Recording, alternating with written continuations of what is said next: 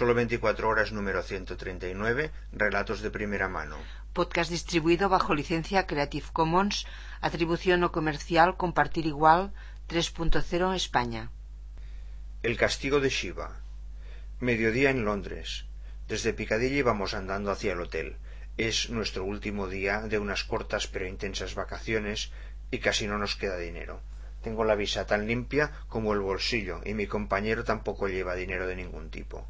Son otros tiempos, aquellos tiempos en que la juventud como nosotros normalmente no usaba tarjetas de crédito y en el Reino Unido aún existía una anacrónica ley seca que funcionaba por horas, sobre todo durante la jornada laboral y por las mañanas del domingo.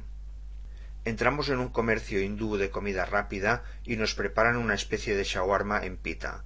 Las salsas se las pone cada uno a su gusto. Mi compañero, le llamábamos el Pérez, empieza a servirse salsas hasta que el camarero pone cara de pánico cuando le ve echar la segunda o tercera cucharada de algo sospechosamente rojo.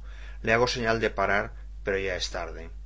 Como no tenemos dinero para comprar otro, se lo come con cara de mártir. Cuando no puede más, lo tira, pero se ha impuesto el hambre por encima del dolor y no ha dejado casi nada. Más tarde, en el hotel, se va al lavabo y desde dentro, con voz quebrada, me dice que no puede ni mear o que no se atreve, no me acuerdo. Tanto le duele. Por lo visto, el picante lo va quemando todo a su paso. Le digo que beba mucha agua y al final la cosa queda en nada.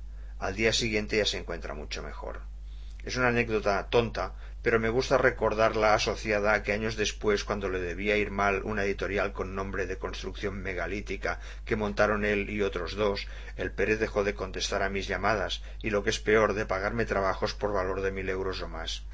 Es un pobre consuelo, lo sé, pero teníais que haberlo visto rojo como un pimiento y lloroso como una magdalena, con toda aquella salsa picante calentándole las entrañas. Para mí que Shiva le quiso castigar por adelantado. Se lo merecía.